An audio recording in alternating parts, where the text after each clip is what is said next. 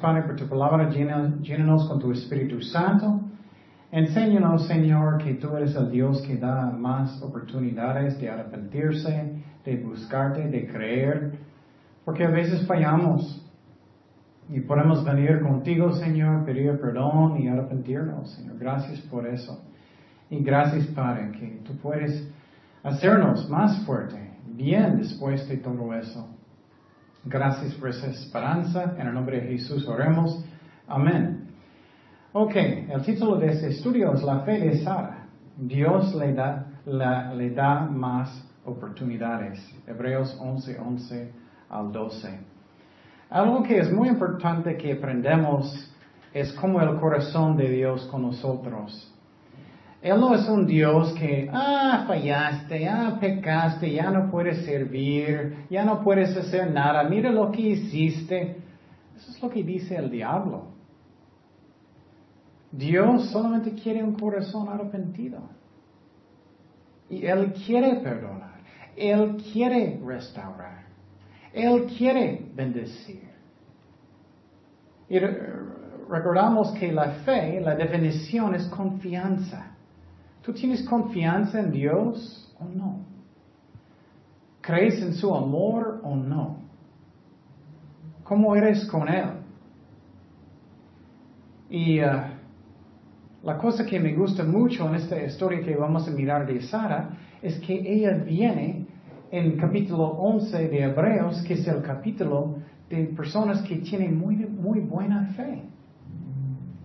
Y cuando leemos, vamos a ver en, en Génesis, ella equivocó mal, ella pecó mal, ella también mintió, ella hizo cosas que ella no debía.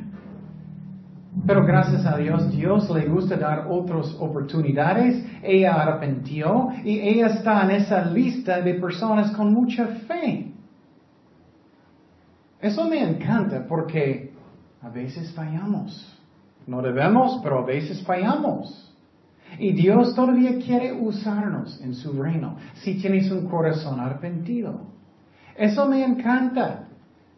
Pero si tienes un corazón que justifica todo, que dice, ah, yo tenía mis razones, no hice nada de malo, soy un angelito, tú eres peor, entonces Dios no puede usarte. Pero si vienes con un corazón, Señor, perdóname, es mi culpa, hice cosas que yo no debía. Él va a decir, ok hijo, ok hija, claro que sí voy a perdonarte y puedes servirme en mi reino, Dios va a decir. Y entonces mira, vamos a mirar lo que pasó con Abraham y Sara y la historia de Sara hoy vamos a mirar esa mujer de fe. Dios empezó llamando a Abraham de dejar su país, su hogar y todo. Y Dios dio promesas a Abraham cuando él era joven. Y vamos a mirar qué eran esas promesas.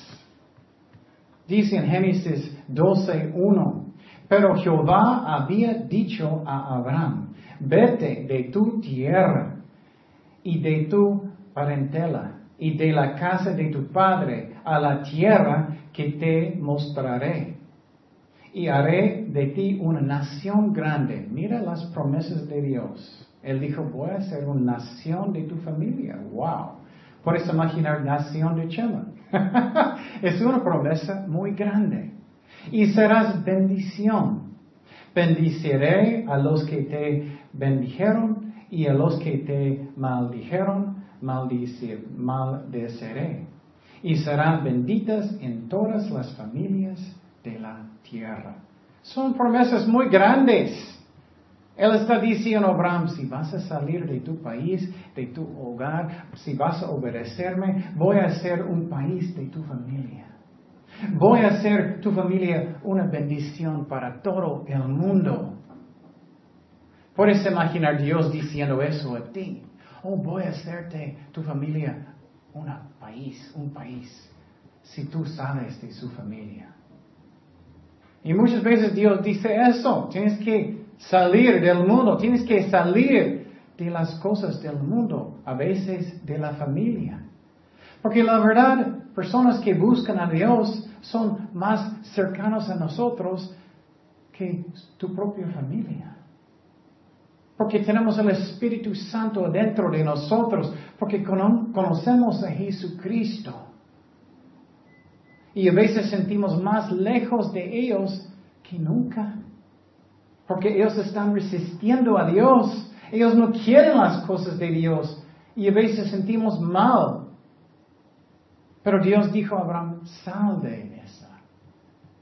Sal de la familia, porque ellos no quieren. Y Abraham estaba esperando. Él sí salió. Dios prometió que su familia va a ser los judíos, un país muy grande como las estrellas, y, eran promesas increíbles. Él prometió en una forma que el Mesías, Jesús, va a venir de su familia. Cuando Él dijo que todo el mundo va a ser bendecido. Y eso es Jesucristo. Entonces, ¿qué miramos? Abraham fue obediente, él salió de su país, él salió y él estaba esperando un hijo. Y no hijo vino. Él estaba mirando a su esposa, su esposa estaba mirando a él, y el hijo. Y el hijo, y los años pasaron y pasaron y pasaron y pasaron, y el hijo. Entonces, él estaba esperando mucho. Él todavía no tenía hijo. Hasta que finalmente él quejó con Dios. Él quejó. Abraham rescató, no voy a decir toda la historia hoy, pero él rescató su sobrino Lot de muchos ejércitos. Y regresando, Dios apareció a Abraham para hablar con él otra vez. Y vamos a mirar qué dice en Génesis 1, 15.1. Génesis 15.1. Dice, después de estas cosas de la batalla, vino la palabra de Jehová a Abraham en visión. Abraham tenía mucho miedo también porque él tenía miedo que los ejércitos van a volver y atacarlo y su familia. Y Dios dijo, no temas Abraham, yo soy tu escudo y tu galardón será sobremanera grande. Todavía más promesas. Y respondió Abraham, Señor Jehová, ¿qué me darás siendo así que ando sin hijo?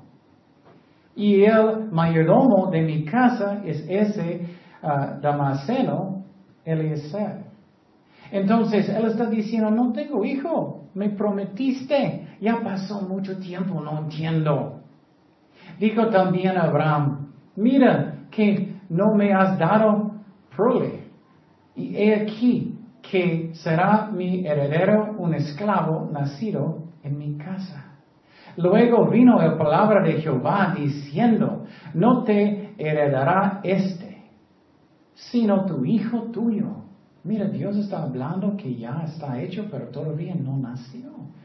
Ella todavía no estaba embarazada, Sara.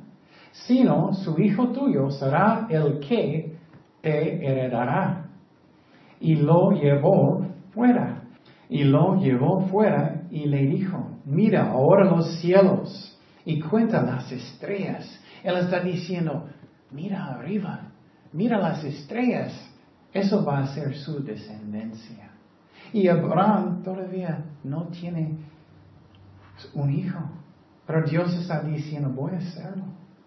Y Dios dijo, y cuenta las estrellas si las puedes contar. Y le dijo, así será tu descendencia. Y creyó a Jehová y le fue contado por justicia.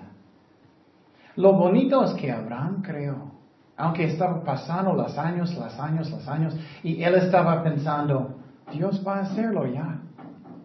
Él creó. Y a veces con nosotros dudamos las promesas de Dios. No pasa inmediatamente todo.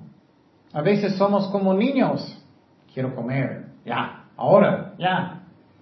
Es tan chistoso con mi hija, muchas veces ella va a pedirme, quiero huevos. Y, voy a decir, ok, hija, está bien, está bien. Y 30 segundos después, papá, ¿me puedes hacer huevos?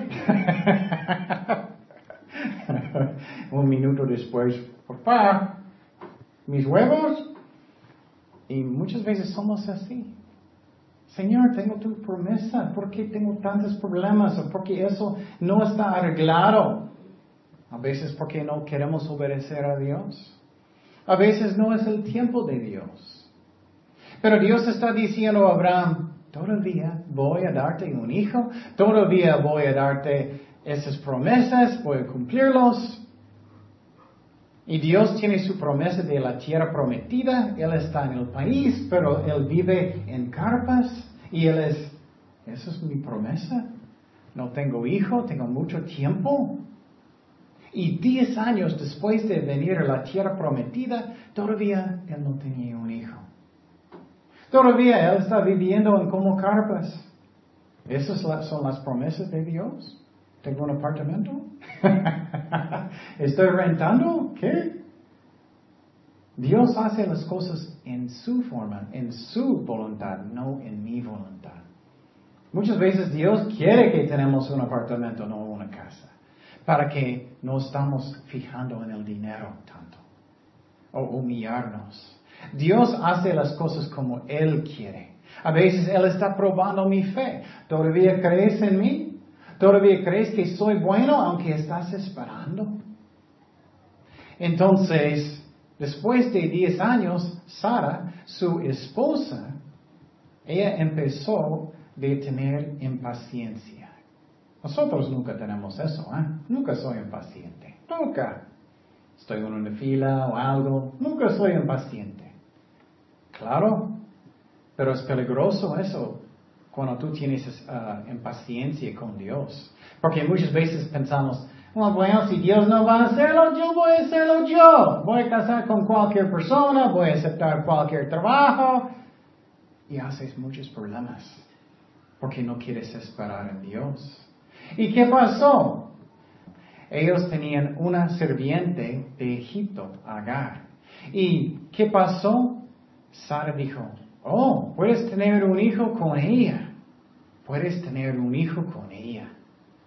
Ella no creó a Dios. Abraham, estoy seguro, dijo a, Sara que Dios va a cumplir sus promesas. Y ellos tuvieron un hijo, Ismael. ¿Y cuántos problemas eso, eso causaron? Muchísimos. Debemos esperar en Dios y hacer lo que Él dice, confiar en Él.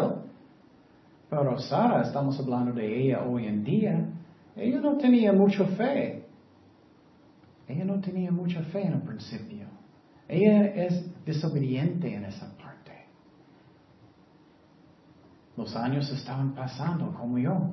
Más y más años, más y más arrugas, más y más uh, levantando en la mañana y él ya tiene 99 años, Abraham. Y Dios apareció otra vez a él. Todavía no un hijo. Y Dios dijo a Abraham, camina antes que yo, camina bien, camina con santidad. Y él dijo, voy a cambiar su nombre a Abraham. Y él hizo un pacto con Abraham. Y él dijo, tú vas a ser otra vez un padre de muchos países. Un padre de muchos países. Ya esta tierra de Israel, la tierra prometida, va a pertenecer a tu familia y tus hijos. Sus hijos Isaac y Jacob. Pero él todavía no tenía un hijo. Y a veces estamos desesperados. ¿Qué está pasando, Señor? ¿Dónde estás? Y Dios dijo, necesitas circuncidar sus hijos con este pacto. Él cambió el nombre de Sarai a Sara. Y entonces, él dijo, Dios, Abraham, ella va a tener tu hijo. Ella va a tener, no Ismael. Y su nombre va a ser Isaac. Y Dios hizo un pacto con Abraham, con circuncisión con los judíos. Y esa es la razón no aplica a los gentiles hoy en día. Era un pacto entre los judíos y Dios, no los gentiles. ¿Y qué pasó después de eso? Eran tres hombres. Uno era Jesucristo, dos eran ángeles. Y tú dices, Jesús estaba con Abraham hace más o menos dos mil años antes que Jesús nació. Sí, él apareció varias veces en el Antiguo Testamento. Cuando dice el ángel del Señor es Jesús. Cuando dice un ángel es un ángel. Entonces, ¿qué pasó? ¿Qué pasó? Era Jesús y dos ángeles. Y Abraham comió con ellos. Y mientras ellos estaban comiendo, Sara estaba escuchando en otro cuarto, como su oído, escuchando en la pared de la de la carpa. Entonces, ella estaba escuchando secretamente. Y Dios va a hablar, Jesús, con Abraham otra vez. Y eso es cuando vamos a mirar cómo mala era Sara en estos tiempos. Dice en Génesis 18 días. Entonces dijo, de cierto volveré a ti, y según el tiempo de la vida He aquí que Sara, tu mujer, tendrá un hijo. Mira, otra vez, otra vez, aunque muchos años pasaron. Y Sara escuchaba a la puerta de la tienda y es como, jiji, voy a escuchar. Aunque ya no debía, escondida, Dios sabe todo. Y Abraham y Sara eran viejos, de edad avanzada. Y a Sara les había cesado ya la costumbre de las mujeres. Se rió, pues Sara entre, sí, diciendo, después que he envecido, tendré deleite, siendo también mi Señor ya viejo. Ella no creyó. Ella no tenía fe. Ella estaba mirando su viejo cuerpo diciendo es imposible. ¿Cuánto es imposible para Dios? Nada. A veces perdemos la fe y no debemos. Dios es amor. No hay nada difícil para Él. Entonces Jehová dijo a Abraham, ¿por qué se ha reído Sara diciendo, um, será cierto que he de dar a luz según la vieja? ¿Hay para Dios alguna cosa difícil? No. Al tiempo señalado, volveré a ti y según el tiempo de la vida, Sara tendrá un hijo. Entonces Sara negó diciendo, ella mintió a Dios. Ella mintió. Ella no tenía fe. Ella estaba mintiendo, escondiendo, engañando. Pero ella está en capítulo 11 de Hebreos, una mujer grande de fe. ¿Cómo? Gracias a Dios porque Él es un Dios de segundo y tercero y muchísimas oportunidades. Puedes arrepentirse hoy si no tienes fe. Puedes arrepentirse hoy si eres sincero en su corazón y obedecer a Dios. Y mira lo que Él dijo. Jesús. Y él dijo, no es así, sino que te has reído. Él estaba diciendo, no, reíste. Pero Abraham creyó, pero Sara no, todavía. Ella mintió, posible tú has hecho. Ella no creyó, posible tú has hecho, o yo. Podemos venir con Dios y decir, Señor, perdóname, lo siento. Lo siento, ya, creo que tú eres bueno. Ya voy a buscarte con todo mi corazón. Ya voy a ponerte primero en mi vida. Ya voy a obedecerte. Ya voy a servirte con todo mi corazón, con valor, con todo. Voy a negarme a mí mismo. Y ella arrepintió. Y eso me encanta. Porque Dios dio cuenta y Él puso a ella en este capítulo 11 de Hebreos. Qué hermoso es eso. Me encanta. Él no es un Dios, ya hiciste tanto, ya no puedo usarte. No. Ya eres tan feo, no, no, no, no. no. Miren lo que dice la palabra de Dios de Sara. que es tan lleno de gracia y amor y misericordia de Dios. Dice Hebreos 11:11, por la fe también la misma Sara, siendo estéril, recibió fuerza para concebir. Mira, dice que ella tenía mucha fe.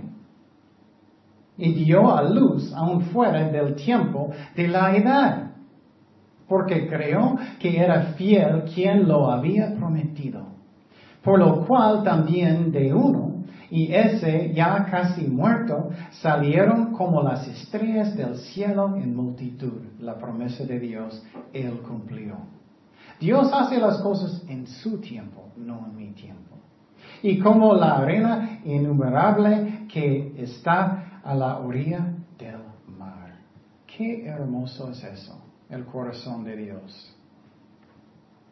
Tú puedes venir a Dios ahora, puedes orar ahora, Señor, perdóname. Y si tienes un corazón sincero, Él va a aceptarte. Si dices, Señor, perdóname, es mi culpa, yo no tenía fe, yo no hice lo que yo debía. Dice en 1 de Juan 5:14, y esta es la confianza que tenemos en Él, que si pedimos alguna cosa conforme a su voluntad, Él nos oye. Mire, dice su voluntad, no mío. Y si sabemos que Él nos oye en cualquier cosa que pidamos, sabemos que tenemos las peticiones que le, que le hayamos hecho. Dios quiere perdonarte. Pero también lo que me gusta mucho dice, por la fe Dios dio fuerza a Sara. ¿Tú necesitas más fuerza en su vida? Sanar su cuerpo. Dios todavía sana hoy en día, pero no siempre. Necesitas la fuerza para hacer algunas cosas en su vida. Estás batallando. Tenemos que recibir fuerza por la fe, porque Él quiere darlo. Posible tienes dolor en su corazón. Ora y puedes dar sus problemas a Dios y Él va a darte fuerza. Dice en Isaías 40 y 31, un bonito versículo. Pero los que esperan en Jehová tendrán nuevas fuerzas, levantarán alas como águilas, correrán, no se cansarán, caminarán y no se fatigarán. Entonces después Sara era, ups, qué? yo no creía, Necesito arrepentirme, es mi culpa, Señor, perdóname, ya te creo, recibo por fe tu fuerza para hacer tu promesa. Eso necesitamos hacer. Y tú dices, ¿qué es recibir por fe? O bueno, es como Navidad. Si alguien va a decirte, oh, tengo un regalo. ¿Necesitas trabajar por ese regalo? No. Solamente necesitas extender su mano y recibirlo. Y tú crees que Él va a dar porque viniste y pusiste tu mano. Necesitamos recibir la fuerza, lo que necesitamos por la fe. No mandando a Dios como mi serviente, Él no es. Pero según su voluntad. Y Sara sabía que era su voluntad que ella va a tener un hijo. Ella recibió por la fe. Y ella creyó que Dios podía. Entonces me encanta. Es muy importante cómo vamos a reaccionar cuando Dios va a corregirnos. Hoy en día me hace mucho tristeza porque la mayoría de la gente solamente justifica. Ellos dicen, no hice nada de malo, riendo. No hice nada de malo. Tú eres peor. Qué hipócrita. Oh, mira los vecinos. Estoy bien. ¿eh? No. Si ella hizo eso, Dios no podía hacer nada. Pero ella confesó a Dios y Él perdonó a ella. Él dio la fuerza para tener un hijo con su fe. ¿Qué es tu actitud cuando Dios va a corregirte? Dios solamente quiere escuchar, Señor, es mi culpa, perdóname. No con orgullo, pero con humildad, es mi culpa. Entonces miramos la gracia de Dios que es tan hermoso aquí. Tú puedes venir con Él y tú puedes arrepentirte hoy. Tú puedes ser una mujer como Sara, con mucha fe de tener un hijo tan viejita. Y miramos también el corazón de Dios aquí que Él quiere dar más oportunidades de arrepentirse. Me encanta eso. Un ejemplo en la Biblia que es muy fuerte es el ejemplo cuando um, Pablo y Bernabé salieron de su primer viaje misionero. Ellos trajeron Marcos. Y Marcos estaban con ellos, pero en medio del viaje, no sabemos exactamente lo que pasó, pero parece que él tuvo miedo o algo, quería regresar a su casa, él dejó a ellos. Ma, él no era fiel.